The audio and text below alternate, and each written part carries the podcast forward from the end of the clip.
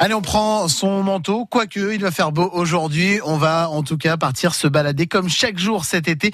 On vous emmène en balade insolite dans notre région. Des balades à pied, des balades à cheval, sur terre, dans les airs ou en mer. Voilà le programme qui vous attend chaque matin aux alentours de 7h20.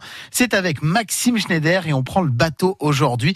On est à Capi, Maxime, au bord du fleuve Somme, à l'est de la Somme. Bonjour Luc. Euh, bonjour Maxime, c'est ça. C'est bien ça.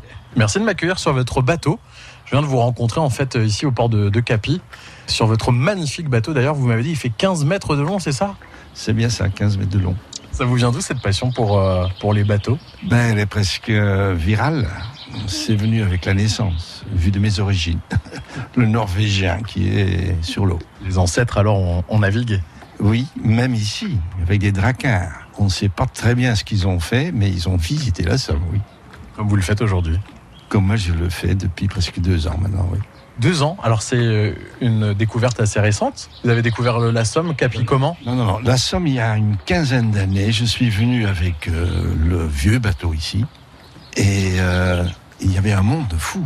On se bagarrait presque pour pouvoir avoir une place des deux côtés de la Somme, ici à Capi. Mais il y a eu le- ce fameux problème des écluses à Saint-Valéry pour aller à la mer.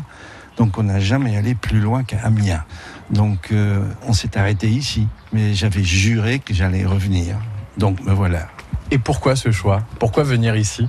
Et on fait pas mal de bateaux un peu partout, euh, surtout en France quand même. C'est un coin simplement unique. Il y en a qui le comparent avec euh, le canal du Midi.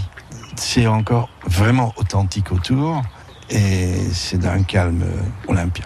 Avec quand même les petits oiseaux qui vous accompagnent et les poules d'eau, les canards? Oui, euh, toute la faune et la flore et puis euh, des gens passionnés par la nature. Alors vous êtes un petit gourmand parce que vous n'avez pas un, mais deux bateaux. Et ça, c'est un défaut, c'est pas une qualité. C'est euh, normalement, il faut s'en séparer d'un des deux. C'est que toute séparation est difficile. Mais trop d'affection pour les deux Euh, oui. L'hiver, il y a le vieux bateau que j'utilise comme atelier de peinture. Ah, oui. Vous êtes peintre Euh, je ne suis pas peintre. Je ne serai pas reconnu dans les 150 ans qui viennent, mais je peins beaucoup. Et qu'est-ce que vous peignez alors des, des paysages là de la, de la Somme? Bah, principalement, une des inspirations, c'est Capi.